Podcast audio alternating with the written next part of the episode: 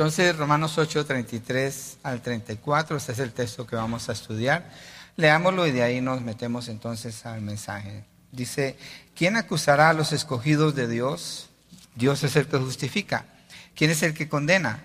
Cristo Jesús es el que murió, sí, mas aún el que resucitó, el que además está a la diestra de Dios, el que también intercede por nosotros. Padre, oramos pidiéndote ayuda para entender lo que el texto dice aquí, cómo complementa con lo que hemos estado estudiando y cómo afecta nuestras vidas para responder en base a estas verdades. Rogamos que nos ayudes, que nos ilumines, que tu Espíritu Santo labore en nuestros corazones y en nuestra mente y nosotros respondamos con obediencia y con fe, Señor. En el nombre de Jesucristo lo pedimos, Padre. Amén y amén. Entonces, Pablo ha venido haciendo una serie de preguntas. La primera que estudiamos es, eh, bueno, la, que vimos en general era ¿qué, qué, decimos a esto? Pero a partir de allí él hace preguntas donde dice, ¿quién estará contra nosotros? ¿Quién acusará a los escogidos? ¿Quién los condena? ¿Quién nos separa del amor de Dios? Y esas son preguntas retóricas, tienen un propósito para hacer un énfasis. No son preguntas que traigan una respuesta específica, sino que son preguntas que jalan o traen una afirmación que la misma pregunta contiene. Eso es lo que son las preguntas retóricas. Y en el texto que vamos a estudiar, versos 33 y 34, aparece la acusación, aparece la condenación y viene la respuesta de lo que Dios hace por nosotros. Yo creo que al estudiar este texto, iglesia, nuestras vidas tienen que ser afectadas. Nuestras vidas pueden ser afectadas severamente en el sentido de la seguridad que encontramos aquí.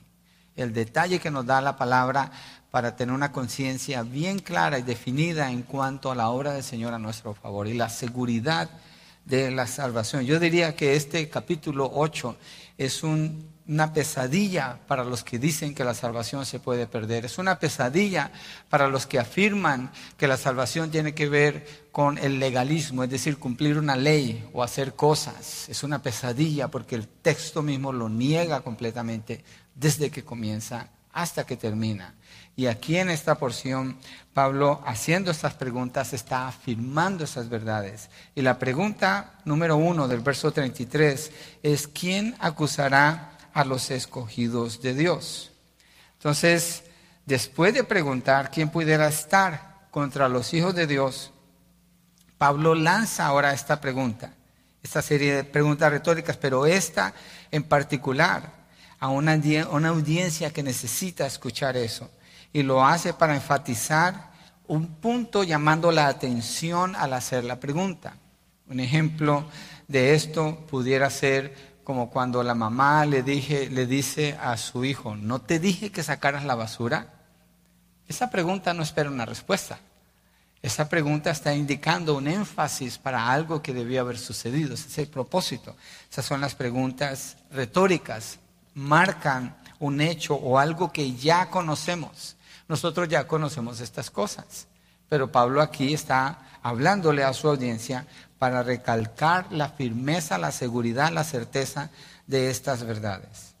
Eso es lo que hace desde que comienza en el verso 31, cuando estudiamos entonces qué diremos a esto. Y todo el capítulo 8 en esta porción está enfocado así. Entonces, ya sabemos la razón de la primera pregunta y es que nadie puede estar contra nosotros, la que vimos antes. ¿Quién pudiera estar contra nosotros? Iglesia, ya sabemos, nadie puede estar contra nosotros. ¿Por qué? porque Dios está con nosotros. Esa es la razón. No es porque somos muy valientes o somos como un Rambo o podemos ser inteligentes. Es porque Dios está con nosotros. Entonces, y eso lo respondió al afirmar que si Dios no se negó a entregar a su Hijo por nosotros, fíjense la afirmación tan crucial que está haciendo. Si Dios no se negó a entregar a su Hijo por nosotros, y enseguida afirma esa declaración, esa pregunta. ¿Cómo no nos dará también junto con Él todas las cosas? Estoy repasando el mensaje que ya vimos. Entonces, es una afirmación tras afirmación usando preguntas. Y de inmediato la salsa la pregunta que queremos ver hoy. ¿Quién acusará a los escogidos de Dios? La pregunta retórica. Entonces tiene una respuesta obvia con la intención de afirmar esta verdad. Y esa, esa verdad ha sido afirmada. Si usted presta atención a todo el capítulo 8, desde que comienza, eso es lo que Pablo está haciendo. Ahora, si usted presta atención a los capítulos 1 al 7, encuentra todas estas verdades en detalle, explicadas en detalle. Entonces, con estas preguntas, está representando la verdad, la seguridad que tiene el creyente. Y enseguida toma ese bloque de verdad. Y lo que va a hacer Pablo aquí, con esa seguridad de lo que ha estado presentando, de la salvación, de la justificación, de la glorificación, de la santificación, de la elección, de la predestinación, todo ese bloque lo toma y lo parte en pedazos, lo parte como unos cuatro pedazos. Y cada pedazo lo presenta con una pregunta, eso es lo que estamos viendo aquí. Es como que usted se come un pastel que nunca había probado. Le impresiona el sabor. Dice, esto está delicioso. Yo quiero saber cómo se hace. Y le pregunta a la persona que lo dice, ¿cómo está compuesto? ¿Cómo se prepara? Y esa persona le va a dar la receta, la explicación. ¿Y usted qué hace? Por partes, lo va poniendo por partes, todo ese proceso hasta que saca el bloque. Pablo ha hecho lo contrario. Pablo tiene el bloque, el pastel ya está hecho y lo saca y lo parte por pedazos y lo empieza a presentar así. ¿Para qué? Para afirmarnos a nosotros en la fe. Bueno, a los romanos, pero nosotros somos afirmados así ahora. Entonces recordemos que Pablo quiere afirmar la fe de estos hermanos, que no haya ningún tipo de duda en su caminar en la fe. Mire, voy a repetir esto, esto es importante. Pablo tiene propósito de que no haya ningún tipo de duda en la fe. Si hay fe, no puede haber duda. Son opuestos. Pero para que haya fe, tiene que haber certeza del conocimiento de la verdad, y eso es lo que Pablo está haciendo, parte por parte, presentándolo aquí con estas preguntas. Es lo que debe producir en nosotros también este capítulo.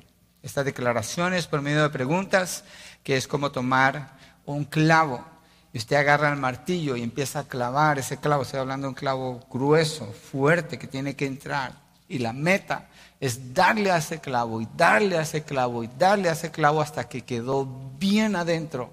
Sabe que no se va a salir y que va a ser la labor que necesita hacer. Entonces, cada una de estas preguntas es como un martillazo así. Entonces, hace la pregunta, ¿quién acusará a los escogidos de Dios? Y para que haya una acusación, tiene que haber una culpa. Tiene que haber una culpa. ¿Y quién puede hacer una acusación?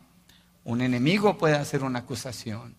Un abogado, eh, ¿cómo se dice? Un abogado, ah, ni de aquí ni de allá, como la India María. Un abogado, los abogados que acusan.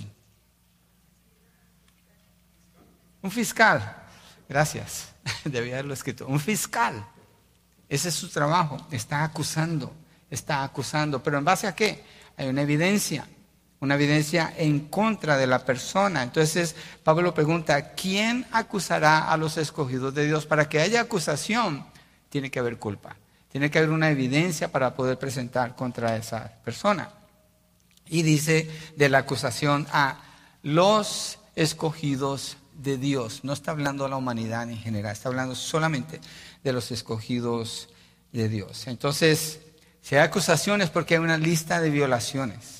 La acusación a la que Pablo se refiere tiene que ver con cosas que pueden hacer posible que los escogidos de Dios pierdan sus estatutos delante de Él. En otras palabras, pudiéramos decir que pudieran perder su salvación.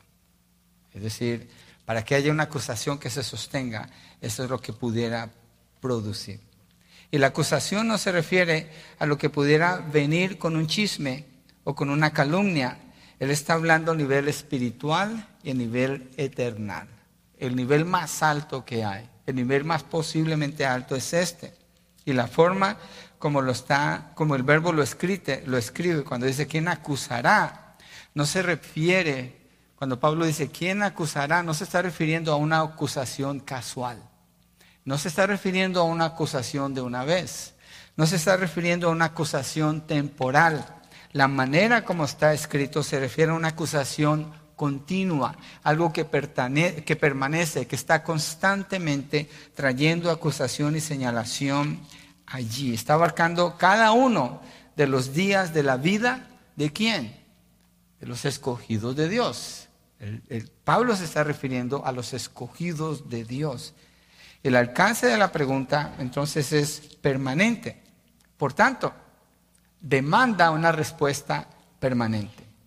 Si hay acusación, y la hay, ¿de quién? De parte del diablo.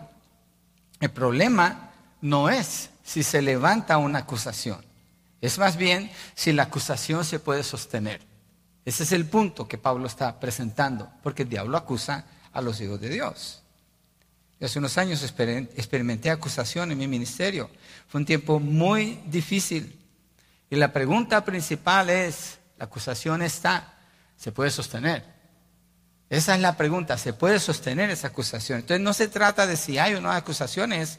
Cuando Pablo dice es, ¿quién acusará o quién puede estar allí parado, presente, constantemente diciendo acusación? Algo que no se puede quitar. Y la respuesta tiene que venir, obviamente, de Dios. El libro de Job muestra cómo Satanás está presentando acusación contra los escogidos de Dios, en este caso Job, contra Job. Y lo hace delante de Dios y nos deja ver lo que sucede con esa acusación. Vamos a Job, capítulo 1, versos 9 al 11. Creo que Job es un libro crucial en el Antiguo Testamento. Deja ver muchas facetas de la vida de un creyente y cómo Dios actúa con los creyentes. Job 1, del 9 al 11. Recuerden, la pregunta que, estamos viendo es quién acusará a los hijos de Dios, ¿cierto? ¿Quién los, a los escogidos por Dios? De nuevo al 11 dice, Satanás respondió al Señor, ¿acaso teme Job a Dios de balde? Si ven la pregunta, la pregunta de Satanás es una pregunta retórica. Job no está preguntando. Job está usando una pregunta para afirmar algo que él quiere traer como acusación. Dice, eh, Satanás está haciendo la pregunta, ¿acaso teme Job a Dios de balde? ¿No has hecho tú una valla alrededor de él, de su casa y de todo lo que tiene por todos lados? Has bendecido el trabajo de sus manos, sus posesiones han aumentado en la tierra, pero extiende ahora tu mano y toca todo lo que tiene y verás si no te maldice en tu misma cara. ¿Cuál es la acusación que está haciendo Satanás? ¿Sí entendieron cuál es la acusación? La acusación es, Job te va a maldecir cuando tú le quites lo que le has dado. Esa es la acusación. Es decir, Job va a renunciar a su fe, Job va a blasfemar de tu nombre, Job va a abandonar todo lo que aparentemente ahora tiene y se sostiene. Esa es la acusación que Satanás está haciendo aquí. Y miremos en el capítulo 2, versos 4 al 6, porque aquí viene en el capítulo 1 un desastre contra Job y en el capítulo 2 Satanás vuelve otra vez delante de Dios. Versos 4 al 6. Dice Satanás respondió al Señor, piel por piel. Sí, todo lo que el hombre tiene dará por su vida. Es decir, Satanás no te ha maldecido porque no le has tocado su cuerpo, nomás le quitaste todo lo que tiene, le quitaste su familia, le quitaste todo, pero a él no lo has tocado. Eso es, lo que está desafiando él aquí. Dice, piel por piel, sí, todo lo que el hombre tiene dará por su vida. Sin embargo, extiende ahora tu mano, toca su hueso y su carne y verás si no te maldice en tu misma cara. ¿Cuál es la acusación? Que Job, una vez que se enferme, va a maldecir a Dios, porque ya el daño es adentro de él, en su cuerpo, en su persona. Lo ha tocado en sus emociones, lo ha tocado en sus pertenencias, lo ha tocado en toda área y ahora está desafiando para tocarlo a él y la acusación es, es él te va a maldecir una vez que lo toques en su cuerpo. El Señor dijo a Satanás, él está en tu mano, pero respeta su vida. O sea, no lo puedes matar. ¿Por qué habla Dios así? Porque Dios es fiel con Job. Pablo, cuando está hablando de la pregunta, ¿quién acusará a los hijos de Dios, a los escogidos de Dios? Lo está haciendo en el conocimiento de quién es Dios, no en el conocimiento de quiénes somos nosotros. Porque nosotros vamos a dar seguramente lugar de acusación, pero no una acusación que nos aparte de la eternidad. Jamás puede suceder eso porque somos escogidos de Dios. ¿Y en qué se basa eso? En la fidelidad de Dios. ¿Quién más acusa a Job si uno sigue leyendo el libro de Job? Todos sus amigos. Tú hiciste algo para provocar al Señor. Tú no eres honesto, tú no eres esto, y lo acusan, y lo acusan, y lo acusan, y lo acusan. Y Pablo pregunta, ¿quién acusará a los escogidos de Dios? Acuérdese, el punto no es que alguien pueda lanzar una acusación, el punto es, ¿se puede sostener la acusación? Ese es el punto, ¿se puede sostener una acusación delante de Dios? Pues no, verso 33, regresemos allá a Romanos 8. Verso 33. Dios es el que justifica. ¿Qué significa esto? Que Dios es el juez. La acusación ante quién se tiene que llevar? Delante de Dios. ¿Qué es lo que muestra Job?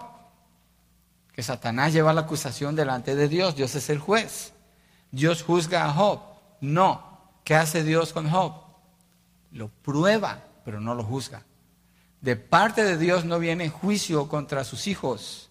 De parte de Dios viene, eh, viene prueba, viene disciplina, pero no juicio. No viene juicio. Pablo está diciendo, Dios es el que justifica. Entonces lo opuesto, exactamente opuesto a la acusación, es la justificación. Si hay quien acusa, pero su acusación no tiene validez en absoluto.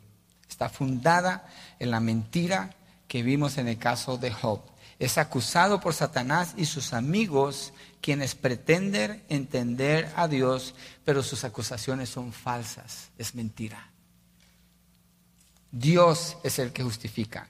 Y Pablo ya lo explicó, lo explicó en Romanos 3, 24 26, miremoslo allí, Romanos 3, 24 al 26. El punto es que nosotros seamos afirmados. Pensemos en nosotros, movámonos de Romanos a nosotros. La pregunta es, ¿quién nos puede acusar? ¿Quién nos puede acusar? Claro, si usted lee el principio del capítulo 8, dice que camina conforme a la carne va a seguir los designios de la carne, que son muerte. Y si camina en la carne, su vida lo refleja porque el Espíritu de Dios no está en él. Entonces no es un escogido de Dios, contra ese sí hay acusación. Sí hay acusación. Pero contra un hijo de Dios, uno que camina con Dios, mira lo que dice aquí, Romanos 3, 24 al 26, dice, todos son justificados gratuitamente. Una pausa, ¿cuáles todos? ¿Toda la humanidad? No. Está hablando de los hijos de Dios. Todos son justificados gratuitamente por su gracia, por medio de la redención que es en Cristo Jesús. Y dice cómo es que es posible esa justificación.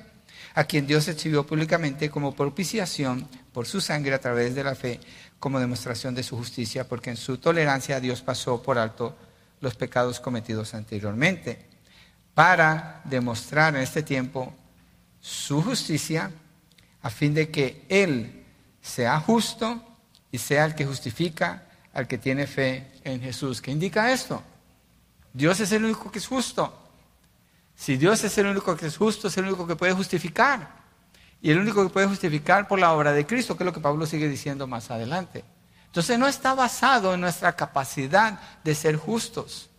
Pablo pone la pregunta no para afirmar nuestra capacidad de caminar con Dios, sino la fidelidad de Dios y la obra de Dios en la obra del creyente. Y la justificación es el hilo que sostiene todo el tema del libro de Romanos. Entonces esto es muy importante. Pablo lo explica, aquí lo afirma como una verdad fundamental que sostiene para cada día de sus vidas, para cada situación que tiene que confrontar, para trabajar, para crear a sus hijos, para llevar matrimonios en medio de un imperio perverso, allí en Roma, siendo resistidos, tentados por todo tipo de filosofías, religiones falsas, idolatría, abusos de sus gobernantes, persecución de sus familiares por haber creído en Cristo, etcétera, etcétera. You name it. Es importante que ellos sepan la seguridad que tiene y nosotros también que la sepamos. Porque el mundo no agrada a Dios, es contrario a Dios. Y los hijos de Dios no pueden caminar con el mundo, por tanto van a encontrar, vamos a encontrar mucho choque. Miremos Job 42, 10, ¿qué pasó? Yo sé que lo hemos visto antes, pero hoy miremos entonces qué pasó, porque Job es acusado durante todo el libro. Y al final, Job 42, 10, dice, el Señor restauró el bienestar de Job cuando éste oró por sus amigos y el Señor aumentó al doble todo lo que Job había poseído. Entonces, Dios lo restauró. ¿Por qué? Porque Dios ya lo había justificado. ¿Cuándo? En el capítulo 1 ya Job era un hombre justificado. ¿En base a qué? En base a su confianza en las promesas de Dios. ¿Cómo sabía él de las promesas de Dios? Los profetas lo presentan desde el libro de Génesis, la verdad. Dios se ha revelado, Dios se ha manifestado. Job confiaba en Dios y Dios lo restaura. Entonces, Dios es el que justifica. Los amigos de Job no prevalecieron y mucho menos el diablo. Y no hay enemigo más grande espiritualmente hablando que el diablo. Le siguen los demonios. Dios es el que justifica. ¿Por qué no me ayudan un poquito? Dígale a la persona que está a su lado, Dios es el que justifica. Ahora llegar a la casa y le dice, no me juzgues, acuérdate que Dios es el que justifica.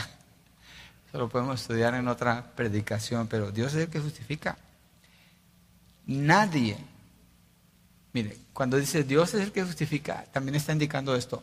Nadie puede llenar los requisitos de la ley.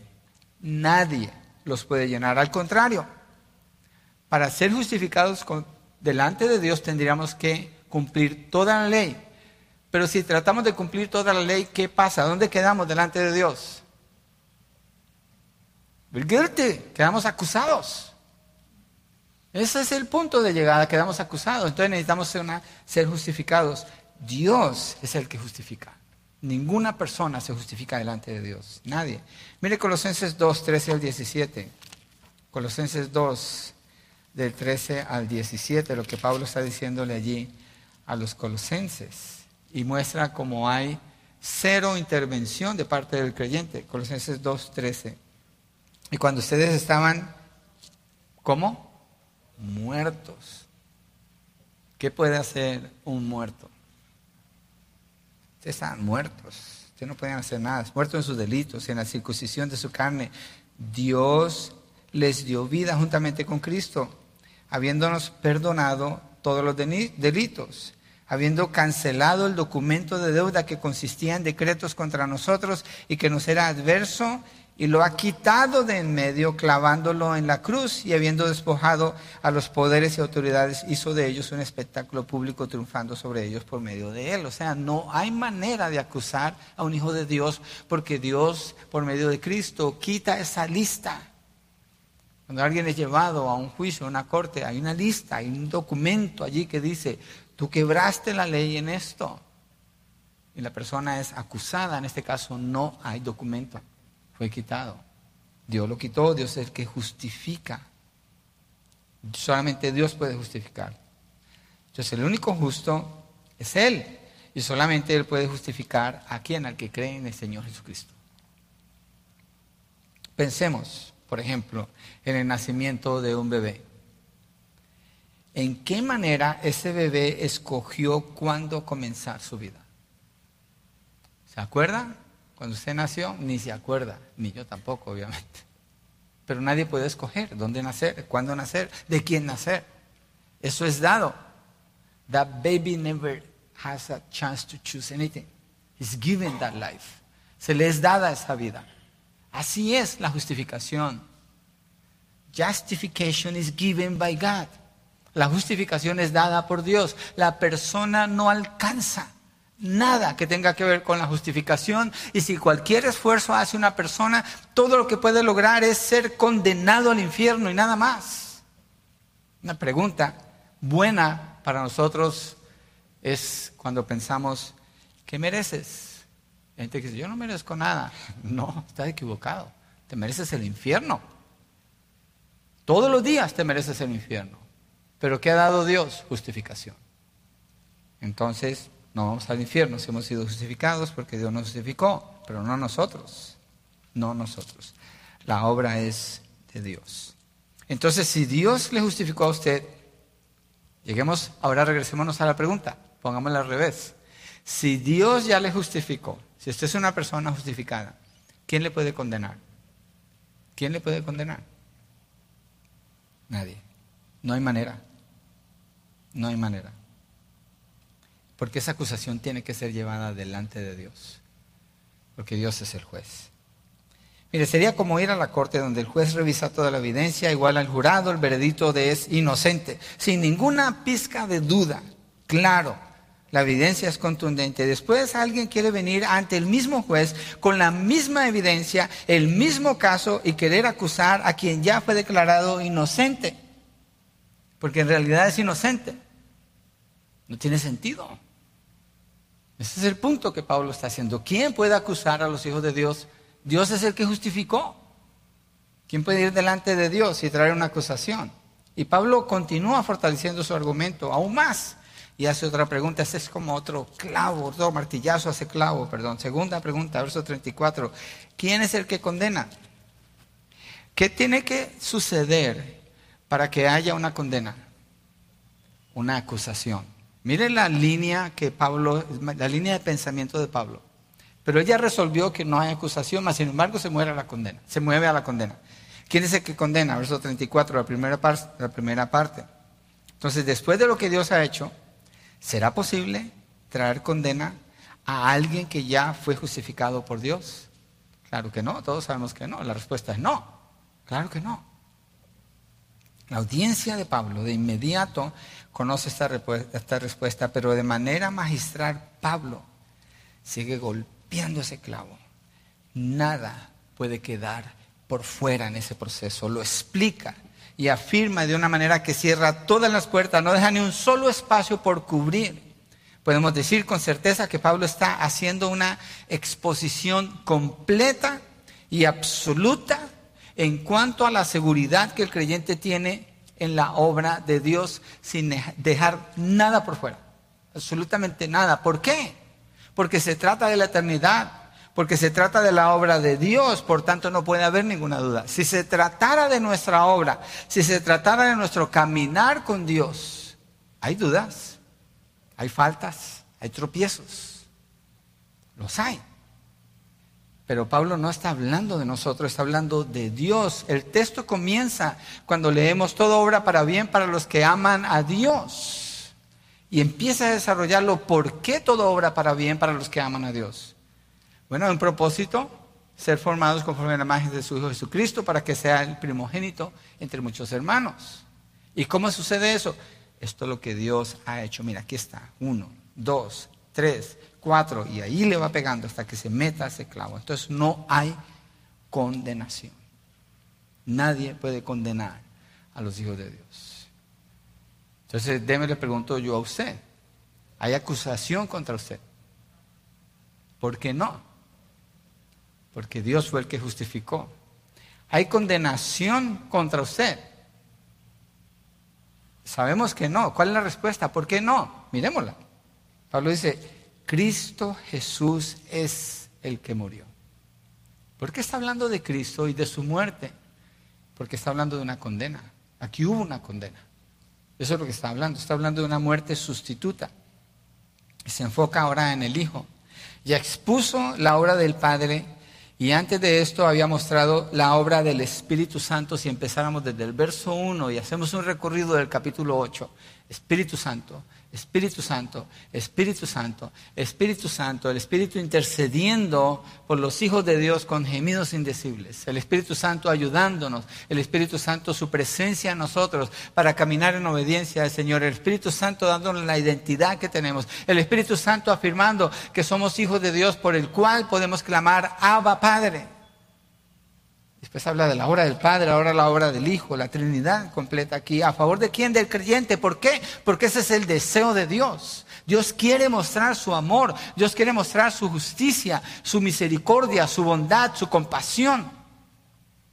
Y lo ha decidido mostrar en aquellos que él eligió para hacerlo así. Entonces el favor, el creyente tiene a su favor toda la Trinidad, obrando para llevar a cabo el propósito de Dios en su vida. ¿Cuál es ese propósito? De nuevo, ¿cuál es el propósito de Dios? Formarle conforme a la imagen de su Hijo Jesucristo, para que Él sea el primogénito entre muchos hermanos. Acuérdese siempre de eso. Porque si no, el texto lo podemos usar mal y hablar, o oh, va a hablar todo bien para mí. God is with me, so everything is going to be on my favor. Really? Just like that? ¿De veras así nada más? No. El enfoque no soy yo. El enfoque no es usted. El enfoque del texto es la obra de Dios y su seguridad viene de entender la obra de Dios a su favor, no de lo que usted pueda hacer. Entonces, si, miramos, este es un texto muy humillante para nosotros. Muy humillante. Todo el capítulo. Porque no dice que tengamos que hacer nada, nomás está diciendo, cree, mira, observa, palpa lo que Dios ha hecho, detente a considerar quién es Él y cómo eso toca tu vida al punto de que nada te puede remover de allí, nada. En este caso la pregunta tiene que ver con condena y la respuesta con liberación. ¿Quién condena? Si Cristo es el libertador prometido desde Génesis 3, cuando Moisés profetiza de él y Moisés profetiza Génesis 3.15 sabiendo que está profetizando del Mesías. Y lo profetiza como el libertador. Y usted sigue la línea del Antiguo Testamento. Empieza desde allí, libertador. Usted empieza a ver la secuencia de toda la narrativa que encuentra. Es como una flecha gigantesca apuntando a Jesucristo. Desde allí está. El libertador, el que da esa libertad al morir en la cruz. Miremos Gálatas 3:13 cuando Pablo describe allí cómo nos libró de la maldición.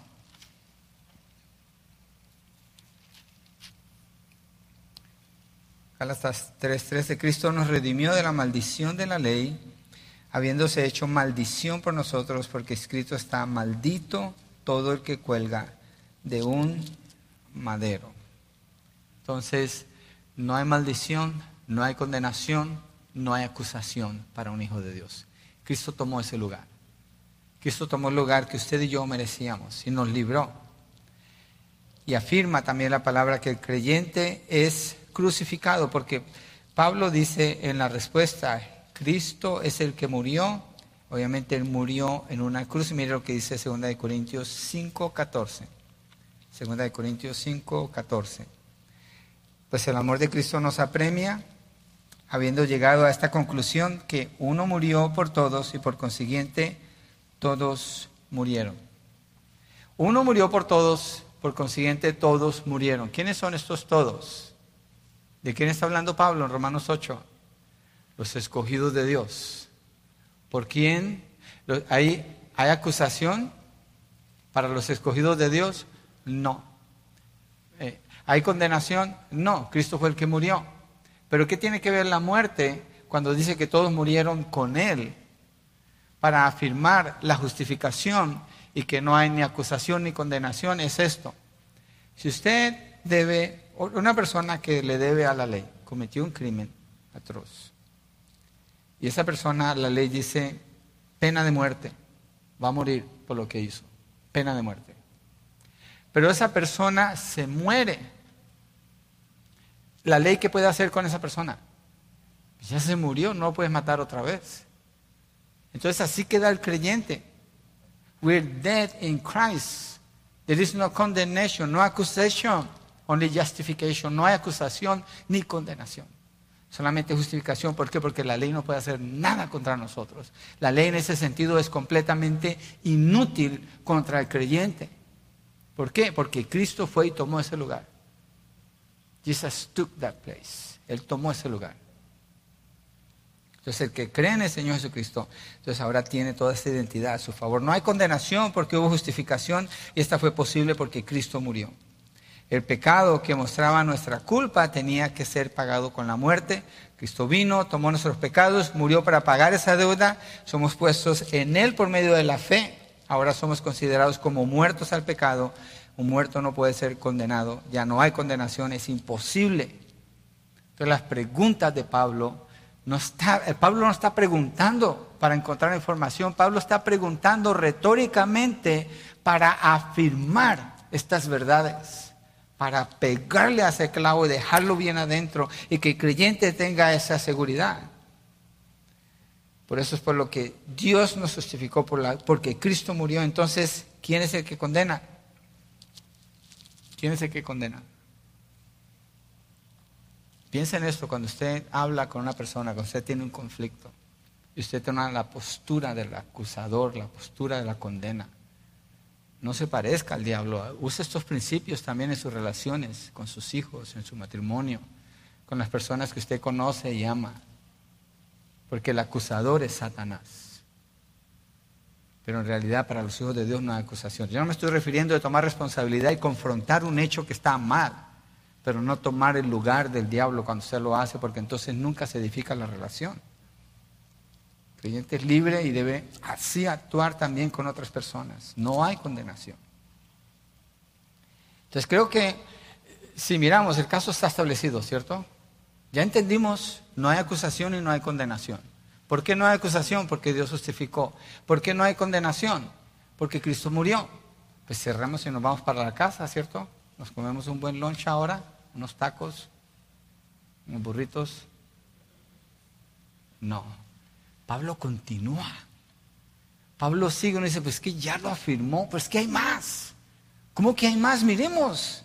Ve. Sí, más aún, dice él allí. El que resucitó, la letra A es el que murió, ahora la letra B es Él resucitó. ¿Quién? Jesucristo. Entonces no solo su muerte, ahora su resurrección. No era suficiente con afirmar la muerte de Jesús. Al cabo, así quedaba pagada toda la condena por nuestros pecados y justificados delante de Dios. Con su resurrección de los muertos, Jesús demuestra su poder sobre el pecado, su poder sobre la muerte, que era el último enemigo, y demuestra de esta forma, de manera contundente, que Él es el Hijo de Dios. Pablo dice, mira, no hay acusación, no hay condenación. Dios justificó, Cristo murió, pero también Él resucitó, demostrando ser Dios, demostrando ser el Hijo de Dios, venciendo al pecado. ¿Qué más quieres? En otras palabras, afírmate Párate sobre la roca, vive como alguien que tiene esa certeza de la salvación y entonces da fruto con tu vida, da fruto en el evangelismo, da fruto en la manera como tratas a tu prójimo, a tus hijos, a tu esposa, a tus vecinos y cómo te relacionas con Dios. Y la resurrección del Señor Jesucristo es el punto principal en la fe cristiana. Pablo sabe que si no toca la resurrección, haga de cuenta, mire, eso me hace pensar en la, en, ah, pero no sé cuál es la palabra que deba usar, porque en, es ese aparato que, juegan los niños en los parques, que es una barra larga, tiene un acentito aquí y otro acá y se balancea. Sube y baja, qué fácil. Bueno, en Colombia se dice diferente, pero bueno, el sube y baja. Si al sube y baja usted le quita el centro, no tiene sube y baja. Más tiene una barra tirada ahí que no hace nada. Así es la fe cristiana. La resurrección del Señor Jesucristo es el centro. Allí se sostiene todo. Allí se balancea todo. Sin su resurrección no tiene sentido ni su muerte, ni hablar de la justificación, ni hablar del perdón, ni hablar de la predestinación, ni hablar del llamado, ni hablar de la justificación. Nada de eso. Entonces Pablo se mueve en su, en su argumento y llega aquí a la resurrección. La tumba ha retenido a todas las personas en toda la historia de la humanidad, todos los que han muerto, pero no a Jesús, no a Él.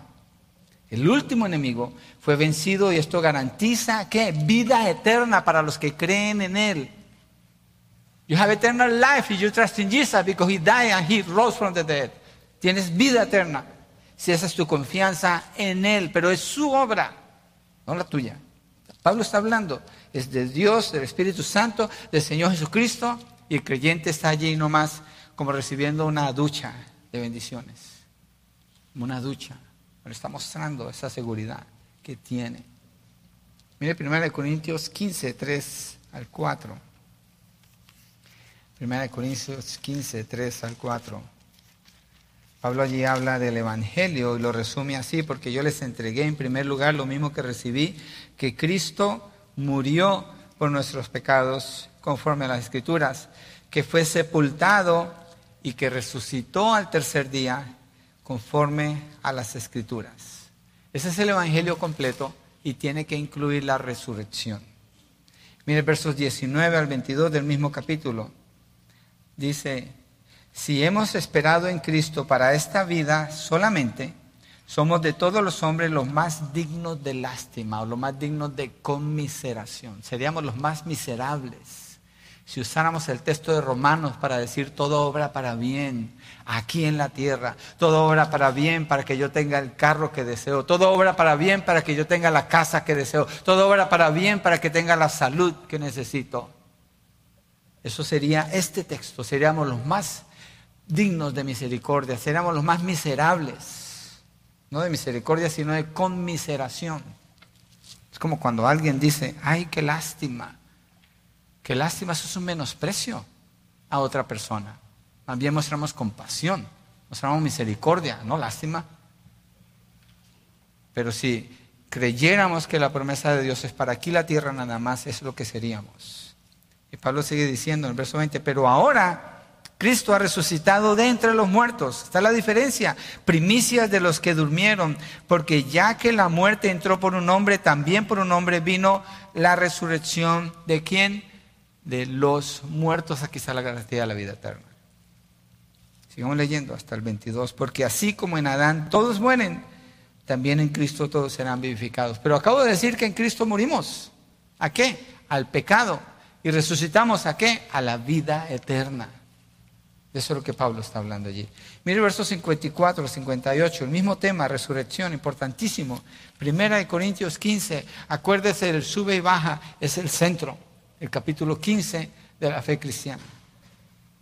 Versos 54 al 58 dice, pero cuando esto corruptible se haya vestido de incorrupción y esto mortal se haya vestido de inmortalidad, ¿Por qué está hablando Pablo así con tanta seguridad de que esto que es corruptible, esto mortal, se va a vestir de lo que es inmortal?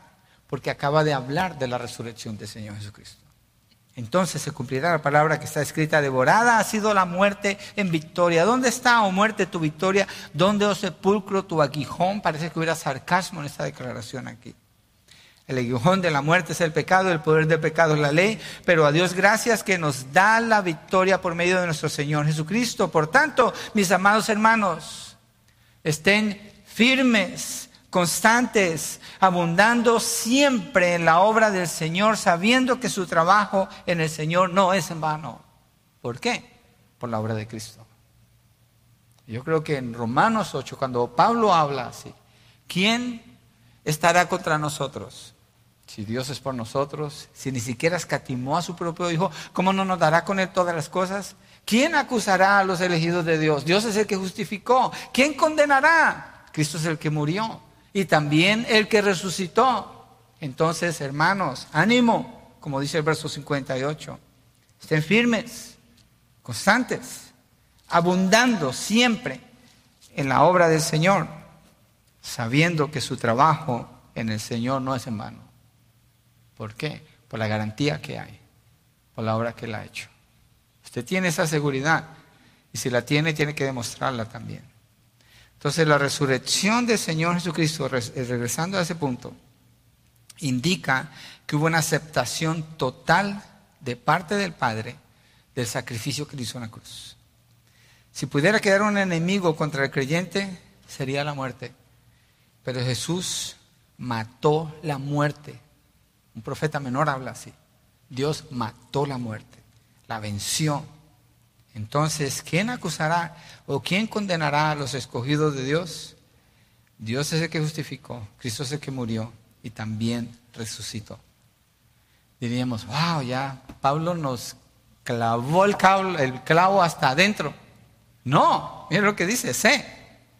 Romanos 8, regresemos allí al texto el que además está a la diestra de Dios. Murió, resucitó y ahora dice el que está a la diestra de Dios. ¿De qué está hablando aquí? ¿Por qué es esto importante para Pablo decir que Jesucristo está a la diestra de Dios? Pablo está hablando de la ascensión. Jesucristo ascendió al cielo. ¿Qué indica esto? Jesucristo descendió primero del cielo, tomando la forma de hombre por medio del Espíritu Santo cuando quedó embarazada María de él. Y vive aquí en la tierra, llevando a cabo la, tarea que Dios le encargó, llevar a cabo su voluntad, cumplir toda la ley, ir y morir en la cruz, en el lugar de aquellos que creen en Él. de paso, Cristo no murió por toda la humanidad. Cristo no murió por los pecados de la humanidad. Cristo murió por los elegidos de Dios. Y su muerte indica que es una muerte efectiva porque en realidad salva a los que creen en Él. Los que no creen en Él es porque Él no murió por ellos. Después les explico eso con más detalle, pero volvamos aquí. Está hablando de la ascensión de Jesús y su función como rey. Aquí Pablo ya está hablando de Jesús como rey. Él ascendió y está a la diestra del Padre. Solamente el rey de reyes puede tomar esa posición. Y está sentado. Y esto es importante con lo que sigue en un momento porque lo presenta también como sacerdote. Pero miremos Marcos 16, 19. Marcos 16, 19. Entonces el Señor Jesús, después de hablar con ellos, fue recibido en el cielo y se sentó a la diestra de Dios. Se sentó indica una obra completa, perfecta y una postura de gobierno, de autoridad y de reinado. Jesucristo se sentó a la diestra del Padre. Cuando Jesucristo se sienta a la diestra del Padre, hay una imagen que yo tengo en mi mente en cuanto, en cuanto cuando Jesús se sienta a la diestra del Padre. Porque nosotros pensamos, se sentó, entonces Dios se corrió un poquito y le dijo, mira, hasta aquí hay un pedacito para ti. No es así. Dios es uno. Cuando dice que Cristo se sienta a la diestra del Padre, está hablando de una posición de autoridad, pero no indica como que Dios le hizo un pedacito allí, a ver, ocupemos entre los dos. Es la misma autoridad del Padre.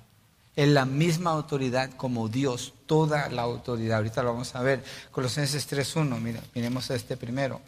Si ustedes pues han resucitado con Cristo, busquen las cosas de arriba, donde está Cristo sentado a la diestra de Dios. Entonces la ascensión del Señor Jesucristo, sentado a la diestra de Dios, indica en ese texto la manera o la indicación o la, como la mirada donde tiene que estar para saber cómo nosotros, nosotros debemos vivir.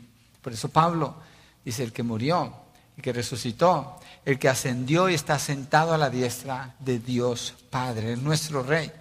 Mire Filipenses 2, 9 al 11. Filipenses 2, 9 al 11, aunque aquí no está usando el término ascensión, pero sí se está refiriendo a la gloria del Señor Jesucristo cuando dice en Filipenses 2, 9 al 11.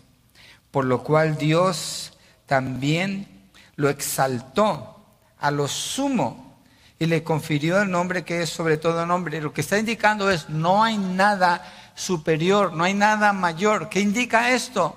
Es Dios. Porque nada puede pasar a Dios. Cuando dice, lo, exaltó a los sumos, está hablando que Dios está regresando a su gloria. Y le confirió el nombre que es sobre todo nombre, para que en el nombre de Jesús se doble toda rodilla y de los que están en el cielo y en la tierra y debajo de la tierra y toda lengua confiese que Jesucristo es Señor para gloria de Dios Padre. Está hablando de una sumisión absoluta de parte de toda la humanidad al que es Rey, al que es Señor, al que está sentado a la diestra de Dios Padre, a Cristo Jesús, porque no hay nadie superior a Él. Y Él lo afirma, miren, Mateo 28, 18. Mateo 28, 18. Cuando el Señor Jesucristo va a dar la gran comisión, antes de darla, le habla a sus discípulos y les dice estas palabras justo antes de darle la gran comisión. Mateo 28, 18. La gran comisión decía, acercándose a Jesús les dijo, toda autoridad me ha sido dada en el cielo y en la tierra. Toda autoridad. No dice una parte de autoridad, no dice que Dios me hizo un pedacito de espacio allí para sentarme junto con Él y entonces ayudarle a reinar. Él dice toda autoridad, lo cual indica que Él es Dios, Él es Rey. Rey de reyes y Señor de señores, y entonces da la gran comisión. Entonces Jesucristo es el que murió, el que resucitó y también el que está el que ascendió está sentado a la diestra de Dios Padre. Eso está hablando de gobierno, de dominio y de una aprobación de una obra completa, perfecta y eterna a favor de quienes Él murió por ellos los que Dios escogió. Entonces Dios es el que justificó, Cristo es el que murió y resucitó, el que además está a la diestra de Dios Padre. ¿Puede haber alguien en contra de los hijos de Dios? No, Dios está con nosotros. ¿Puede haber acusación para los hijos de Dios? No, Dios es el que justificó. ¿Puede haber condenación para los hijos de Dios? No, Cristo murió. Y no solamente murió, resucitó. Y no solamente resucitó, sino que está sentado a la diestra de Dios Padre. Y no termina allí. Pablo sigue golpeando ese clavo. Miren lo que dice en AD. El que también intercede por nosotros. En la parte anterior está hablando de Jesucristo como rey. Aquí está hablando de Jesucristo como sacerdote. El que también intercede por nosotros. Miremos Hebreos 4, del 14 al 16. Y mire cómo habla de una manera que invita, pero invita en razón de ser de quién es Cristo Jesús. Hebreos 4, 14 dice, teniendo pues un gran sumo sacerdote. Sacerdote, ok, miren un poquito para acá.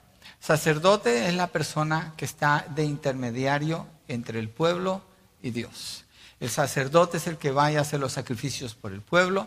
El sacerdote es el que vaya a hacer la oración por el pueblo delante de Dios. Esa es, esa es la parte que le está mostrando del Señor Jesucristo aquí, como sacerdote. Entonces dice, teniendo pues un gran sumo sacerdote que trascendió los cielos. ¿Por qué dice trascendió los cielos? Porque lo está diferenciando de los sacerdotes terrenales. Los sacerdotes terrenales a donde llegaban era al tabernáculo o al templo. Presentaban un sacrificio por sus pecados y un sacrificio por los pecados del pueblo.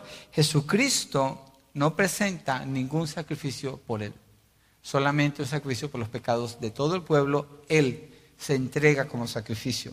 Entonces dice, teniendo pues un gran sacerdote que trascendió los cielos, Jesús, el Hijo de Dios, retengamos nuestra fe porque no tenemos un sumo sacerdote que no pueda compadecerse de nuestras flaquezas, sino uno que ha sido tentado en todo, como nosotros, pero sin pecado. Por tanto, acerquémonos con confianza al trono de la gracia para que recibamos misericordia y hallemos gracia para la ayuda oportuna. Es una invitación a acercarnos al trono de Dios. Entonces, uso ese texto porque Pablo, la pregunta que está haciendo, ¿hay condenación? No. Cristo es el que murió, el que resucitó, el que ascendió y el que, ahí no termina la historia, activamente está intercediendo por los hijos de Dios. Activamente está intercediendo por los hijos de Dios. Y eso no solamente nos da esa seguridad, pero también nos invita para que nos acerquemos con confianza, con plena libertad delante de Dios, buscando ayuda y Él nos va a socorrer allí en todo tiempo. Entonces Jesucristo hace la función de sacerdote en la parte de la intercesión aquí. Y Él hizo el sacrificio perfecto demostrado por su resurrección. Ya no hay necesidad de más sacrificios. Esa parte de su sacrificio se cumplió a perfección, entonces ahora la parte suya es interceder. Miremos Hebreos 7:25 para que miremos un poquito más de esto. Hebreos 7:25. Por lo cual Él también es poderoso para salvar para siempre a los que por medio de Él, sacerdote, se acercan a Dios, puesto que vive perpetuamente para interceder por ellos. Nosotros tenemos oración, las hermanas oran a las seis otras oran a las 10, pero a las 7 a las 10 no hay oración.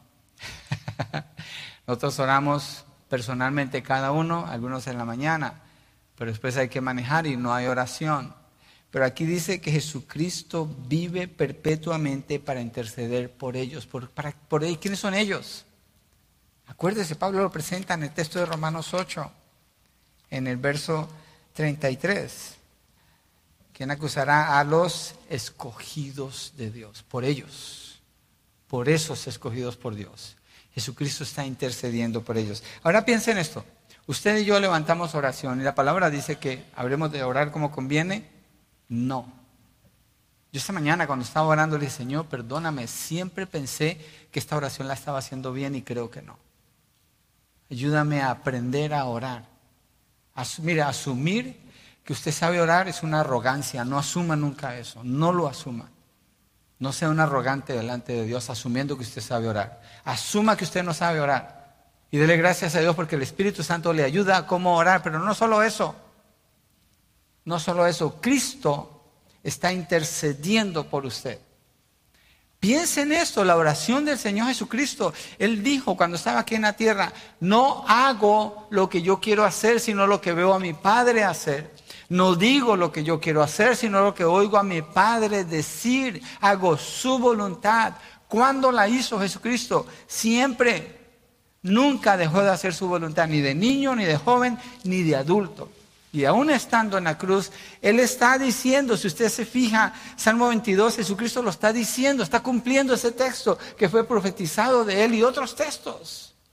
Aún en su muerte, está haciendo la voluntad del Señor, aún cuando Él dice, dice la palabra que Jesucristo entregó su espíritu voluntariamente, decidió el momento cuando iba a morir.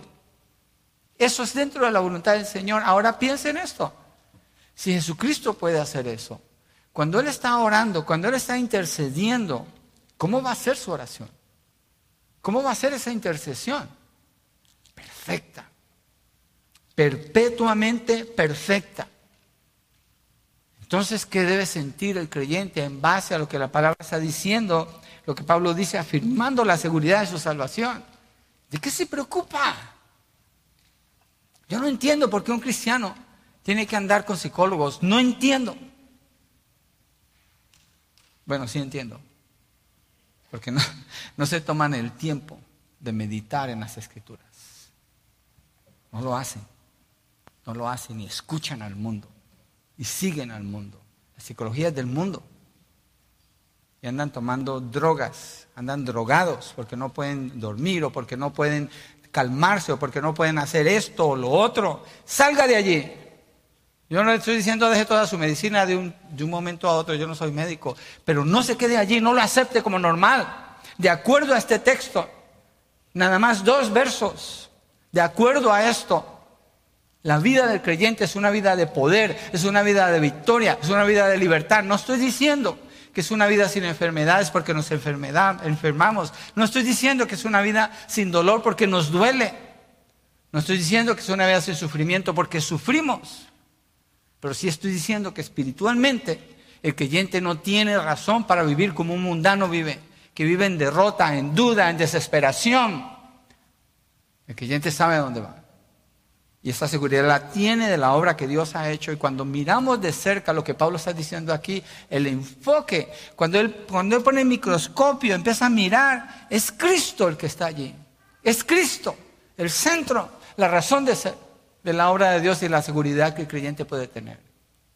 Entonces, ¿por qué vivir como alguien que no tiene seguridad? ¿Por qué vivir como alguien que no tiene poder? ¿Por qué? Yo he tenido tiempos así. No estoy diciendo, oh, soy el triunfante que puedo hablar de esas cosas. Yo lo he hecho siempre. No, yo he tenido mis tiempos de depresión. Yo he tenido mis tiempos de duda. Pero me he dado cuenta que cada vez que regreso a la palabra, el Señor me quita esas dudas. Me libera de esos temores.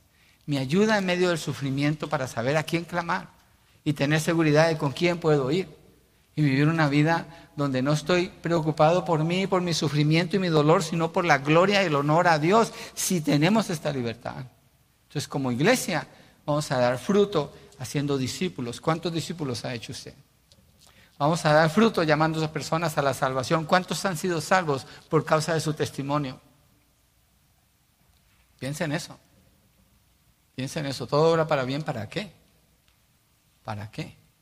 No tome una postura egoísta ante la palabra, sino una, una, postura de humillación ante lo que está diciendo aquí, porque yo creo que este texto nos humilla y eso nos libera completamente cuando nos damos cuenta, pues es que no soy yo, es Dios. Porque si soy yo, pues está de para arriba la lucha y es imposible. Pero es Dios el que lo ha hecho. Imagínense la oración intercesora de Jesús Imagínese la oración intercesora del Espíritu Santo cuando dice que Él clama por nosotros con gemidos indecibles. Es algo perfecto, conforme a la voluntad del Padre, lo cual garantía, garantiza una respuesta total, completa y satisfecha delante de Dios. Dios es el que justificó, Cristo es el que murió y resucitó, el que además está a la diestra de Dios, el que también intercede por nosotros. Somos formados a la imagen de Jesucristo para que Él sea el primogénito entre muchos hermanos. El primogénito es el que tiene el derecho. La obra de Jesús es plena, es completa, es perfecta. Él es la imagen del Dios invisible, el redentor, el libertador. Todo obra para bien, para que seamos conformados conforme a Él. Es Él y nada más. No hay nadie que se pueda oponer a esto. Somos invencibles en relación con la obra que Dios ha hecho a nuestro favor. Es lo que somos. Dios así lo garantiza. Pablo así lo afirma.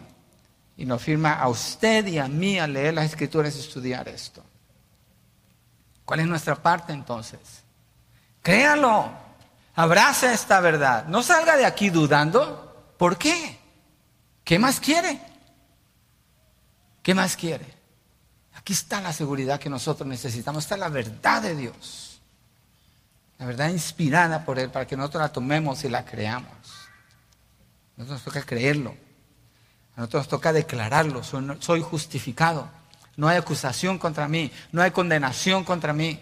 ¿Quién puede contra mí si Dios está a mi lado, a mi favor?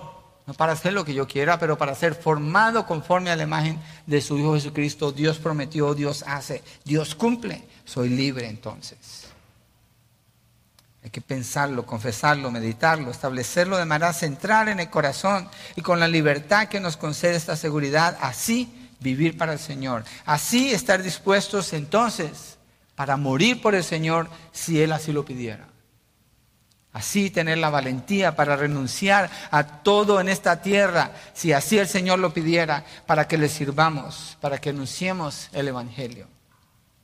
¿Qué hay que Dios le pide a usted? Piensa en esto. Estoy cerrando ya. ¿Qué hay que Dios le pida a usted que usted no puede hacer? Nada. Absolutamente. Usted lo puede hacer todo. Si Dios le pide algo, usted lo puede hacer. If the Lord is asking you to do something, do it because you can do it. No tiene excusa, ni usted ni yo tenemos excusa. ¿Por qué? Porque Dios nos va a pedir y nos va a dirigir y nos va a guiar para que sigamos siendo formados conforme a la imagen de su Hijo Jesucristo. Y eso puede significar cualquier cosa aquí en la tierra porque esa es su voluntad. Con la seguridad que el creyente tiene, entonces todo es posible. Tiene sentido cuando Pablo dice, todo lo puedo en Cristo que me fortalece. Tiene mucho sentido. Tiene mucho sentido para que nosotros podamos decir, para mí el vivir es Cristo y el morir es ganancia. Somos triunfadores en esta vida. Y yo no estoy hablando de un pensamiento positivo, porque no me estoy refiriendo ni a usted ni a mí, me estoy refiriendo a la obra del Señor, porque eso es lo que el texto está haciendo aquí. Eso es lo que está haciendo aquí. ¿Le cree usted a Dios? Créale. Dígale a la persona que está al lado, yo le creo. ¿Le crees tú? Vamos a orar. ¿Por qué nos ponemos de pie y cerramos con una oración? Gloria a Dios por su palabra. Gloria a Dios por la, la maravillosa palabra inspirada por Dios, que es suficiente que es perfecta, que es inerrante, que es poderosa para transformarnos. Es poderosa, Señor, es poderoso lo que estamos estudiando juntos aquí. Es poderoso detenernos y mirar esta secuencia que el apóstol Pablo presenta. Y esto es un pedacito de una porción larga. Y tiene un efecto poderoso en nuestras vidas, un efecto transformador. Ayúdanos a revisar esto entre semana, ir a los grupos de hogar, a sentarnos, a hablar juntos. ¿Cómo hacemos con esto en nuestras vidas? ¿Cómo aplica? Ayúdanos, Señor, a ser disciplinados en, meditar en estas, eh, en estas declaraciones que Pablo está haciendo y hacerlas nuestras. Hablar así, cantar así, expresarlo así, no esperar al próximo domingo, pero ya hoy empezar a hablar así, preguntarte, Señor, ¿qué puedo hacer por ti? Lo que tú quieres, cómo quieres que dirija mi vida, cómo quieres que te sirva. porque soy más que vencedor en Cristo Jesús. Y poderle llevar al Señor nuestros temores y nuestras debilidades, que todos las tenemos en diferentes niveles, pero las tenemos. Confiadamente saber que Él está intercediendo por nosotros, no nos está juzgando, no nos acusa, no nos condena. Él está por nosotros. Aún dio a su propio Hijo. Cuanto más nos dará todas las cosas con Él. Señor, gracias por esta seguridad que no se puede comparar a nada ni a nadie. Está basada en ti, en la obra de tu Hijo Jesucristo, en la intervención de tu Espíritu Santo a favor de tu iglesia, de tus hijos. Oro, Señor, por esa seguridad que sea implantada bien adentro de nuestros corazones y así pensemos y vivamos.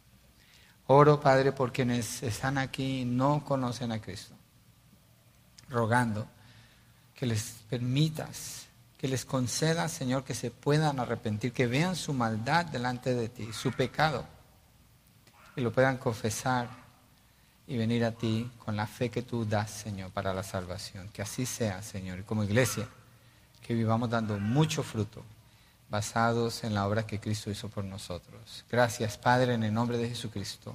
Amén y amén. Dios les bendiga.